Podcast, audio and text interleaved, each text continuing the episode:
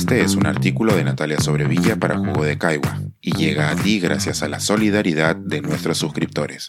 Si aún no te has suscrito, puedes hacerlo en www.jugodecaigua.pe. Sobre el cuerpo y la memoria traumática, a propósito del destino del cadáver de Abimael Guzmán.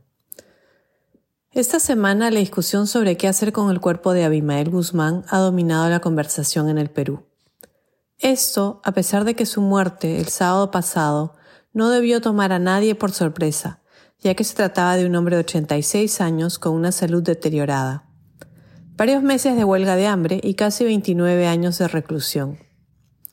Siete presidentes han pasado por el Poder Ejecutivo sin generar un debate sobre qué hacer con su cadáver cuando llegara la hora, lo que tarde o temprano iba a suceder.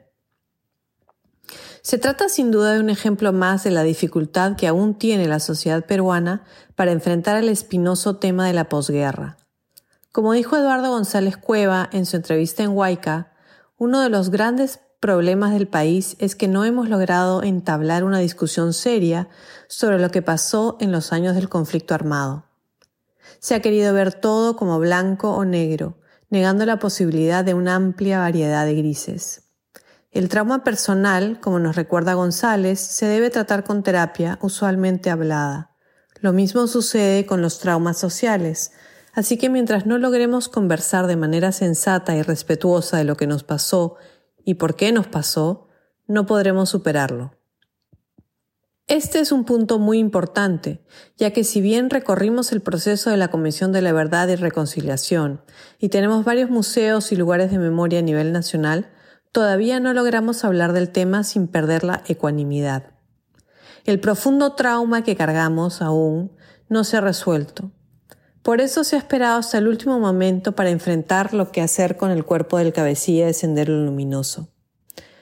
No se trata de un problema sencillo, porque al no haber habido una discusión sobre los motivos que nos llevaron a la violencia, han emergido grupos que reivindican la ideología de Sendero Luminoso y quieren tener un lugar donde venerar los restos de su líder.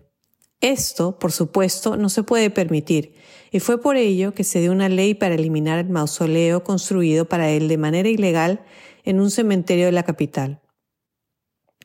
Los senderistas eran particularmente sanguinarios y la manera como trataban los cuerpos de las personas a las que asesinaban muestra que no tenían respeto por los caídos, y menos aún por sus deudos. A los que consideraban soplones les cortaban la lengua y los dejaban en la calle con un cartel encima para que sirviera de escarmiento a los demás. En muchos casos prohibían a las familias enterrar a sus muertos y los obligaban a dejarlos a la intemperie para que se los comieran los perros y las aves de carroña. En casos excepcionales, como el de María Elena Moyano, no solamente la mataron frente a su familia, sino que dinamitaron su cuerpo en Villa El Salvador ante los ojos de todos los que pudieran verlo. No tenían respeto alguno por los cuerpos, pero eso da pie a que el Estado cobre venganza sobre el líder muerto después de 29 años de prisión. El respeto por el cuerpo de quien ha muerto es una muestra de civilización. Una de las tragedias griegas más conocidas, la de Antígona, versa justamente sobre su deseo de tener un funeral apropiado para su hermano.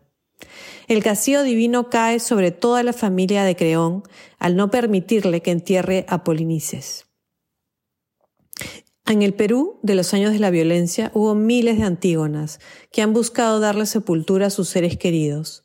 Tenemos casi 20.000 personas que todavía no han sido identificadas, algunas en fosas comunes, otras en los depósitos del Ministerio Público, y eso es una vergüenza. Es imperdonable que el Estado y la sociedad en su conjunto no se haya hecho cargo de esas injusticias, pero el hacer lo mismo con los restos de Guzmán tampoco es una forma de alcanzar la justicia.